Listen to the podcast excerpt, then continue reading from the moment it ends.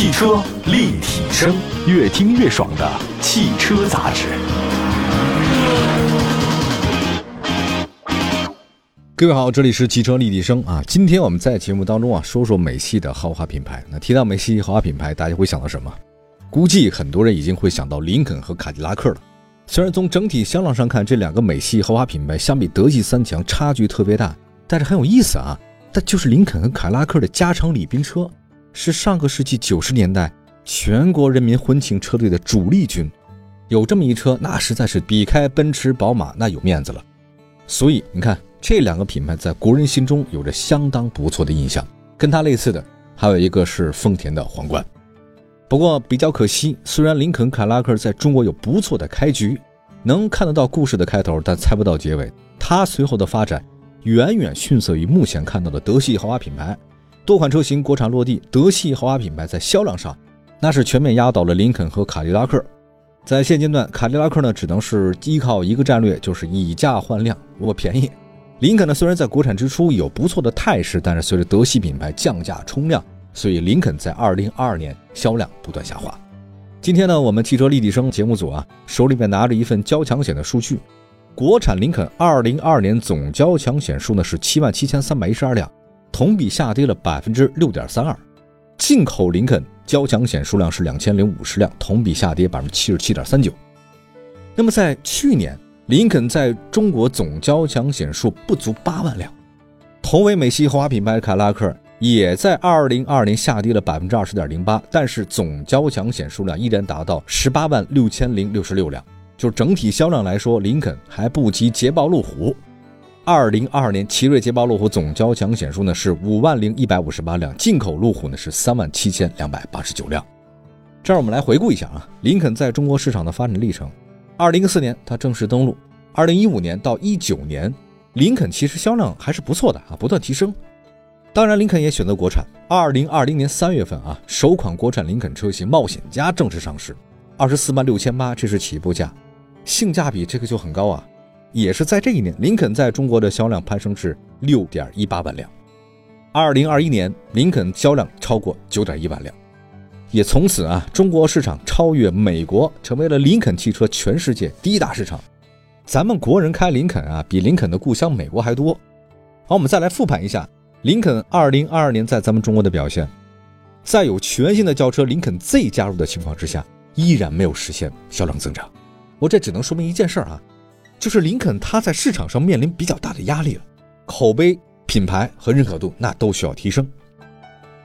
现阶段，林肯一共是四款车型国产，销量表现比较好的是紧凑 SUV 冒险家。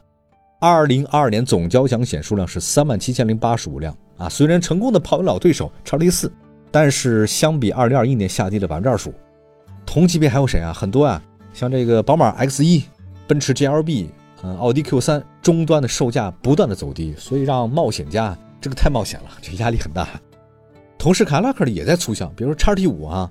沃尔沃 x C 六零，这都是二线豪华品牌，中型 SUV 也不断的降价，所以也分走了林肯的部分份额。事实上，在二零二二年，二线豪华紧凑 SUV 那都是销量下滑的，不仅是林肯，其他也不行。那刚才说到凯迪拉克 x T 四啊，仅仅卖了三万多辆，同比跌幅将近百分之三十四。国产沃尔沃 x T 四零只卖了一万四千辆，刚刚换代的雷克萨斯 NX 这一年交强险才一万九，还不到两万。这跌幅高达百分之四十七，所以这个事儿该怎么说呢？就二线豪华品牌啊，在去年过得都太糟糕了，累心呐。这一线豪华品牌是没事儿的。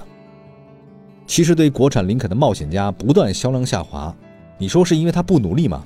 还真不一定，主要是那些实力更强的车啊也同样努力，这就不好玩了。对吧？你什么时候超过人家？面对火爆的中国新能源市场，长安林肯也推了冒险家插电混动车型。但它的二零二二年总交强险数量也仅仅是一千多辆，这款车价格门槛低到三十万，但就这个一点五 T 三缸，大家很抵触。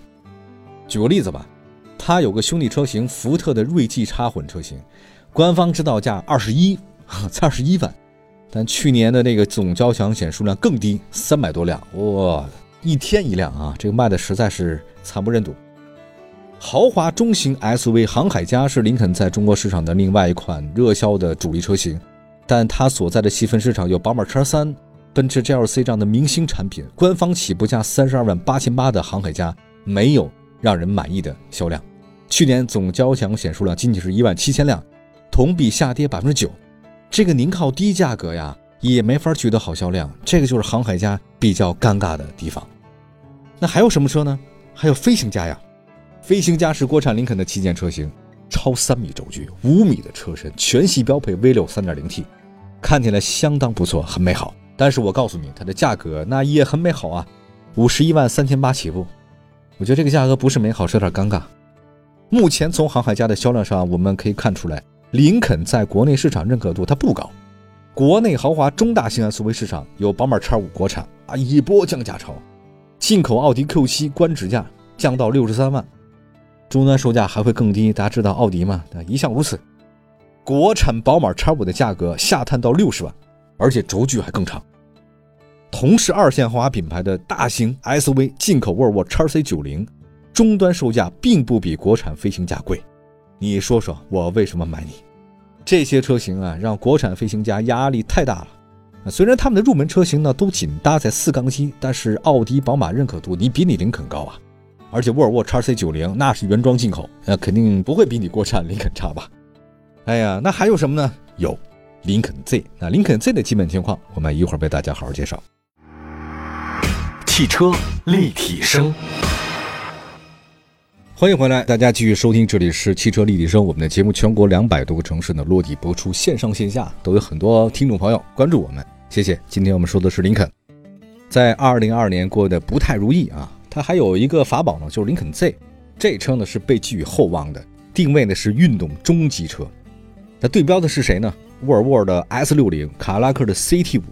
跟我们刚才说的另外几款国产的 SUV 不一样，林肯 Z 它不是全球车型。也是专为中国市场打造的，所以他应该更懂我们。但不知道为什么呀？这提到这事儿，我想到了福特哦，这个品牌也好像也挺难。福特、林肯两个品牌在中国都遇到了问题。全新一代蒙迪欧和林肯 Z 都是为中国市场打造的车。林肯 Z 的售价二十五万一千八，你看起来贵吗？一点都不贵吧？但是因为什么呢？奥迪 A4L 啊，凯迪拉克 CT5，沃尔沃的 S60。价格也不高，所以林肯 Z 这性价比方面好像优势不大，我觉得没什么优势哈。好，所以你看啊，定位百万元级别的大型 SUV 的旗舰车型领航员，别的车都卖不出去，你这个车更难，也很难获得太多中国消费者的认可。相比豪华的中型车或者说中型 SUV 的那些人啊，这林肯的最高端品牌旗舰的领航员，它的消费者注意的是什么？是形象。我觉得这个。可能是国人确实不太了解啊，需要提升的地方比较多。那么在二零二二年，领航员的年交强险数量是仅仅两千多辆，同比跌幅百分之四十。那么路虎卫士这个车也很霸气啊，路虎卫士幺三零车型上市以后，领航员的部分进一步被瓜分了。那前段时间看了这个史泰龙演的剧《泰尔萨之王》，他一上场他就买了一辆领航员，厉害！美国市场售价不到八万美元的领航员。在国内市场卖一百多万，我总觉得这个账不知道怎么算。另外对比一下，在美国市场跟它价格差不多的雷克萨斯 LS，它也是进口到中国，起步价不到九十万。所以我总觉得林肯的这个全新进口的豪华的领航员，在国内卖的这价格它水分大。这几年林肯的事情确实很多。二零二年九月份的时候有件大事儿，就是朱梅军呢接替了毛金波，担当了林肯中国总裁。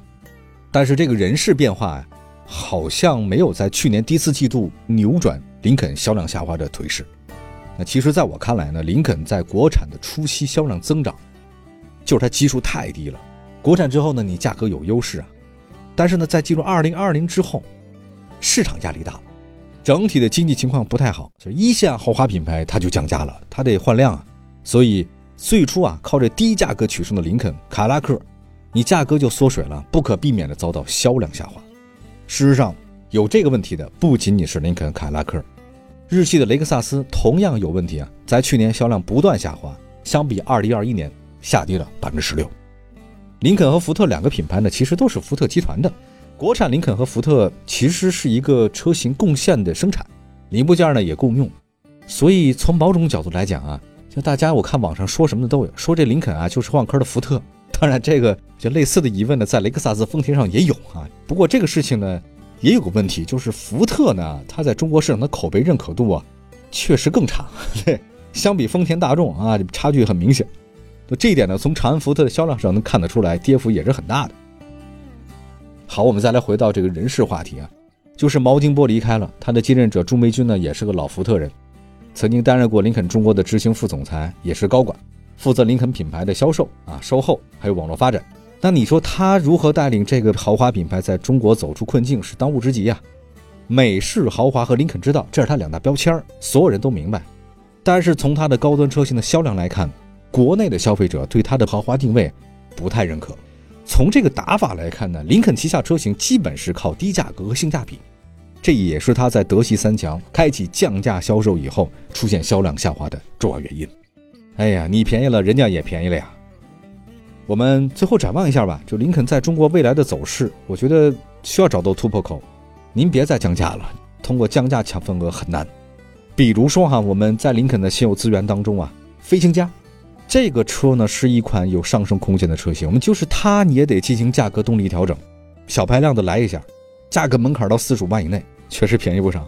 如果这样的话呢，就能跟德系中型 SUV 高配版的车型竞争了，销量肯定会好。我看了一下，美国的飞行家的售价是大概五万多美金啊，这个其实还是有一定的降价空间的啊，但你得换个小排量的才行。还有另外一个就电气化，电气化呢也是未来汽车的发展方向。林肯呢有插电混动车型提供，但是呢还是得加油，否则未来你说这个电气化纯电动车大行其道的情况之下，它就更没有销量了。目前我们得知，按照计划，中期改款冒险家今年正式上市，它能帮助林肯在中国实现销量止跌吗？我们持续关注。好的，感谢大家收听今天的汽车立体声，朋友们，我们下次接着聊，拜拜。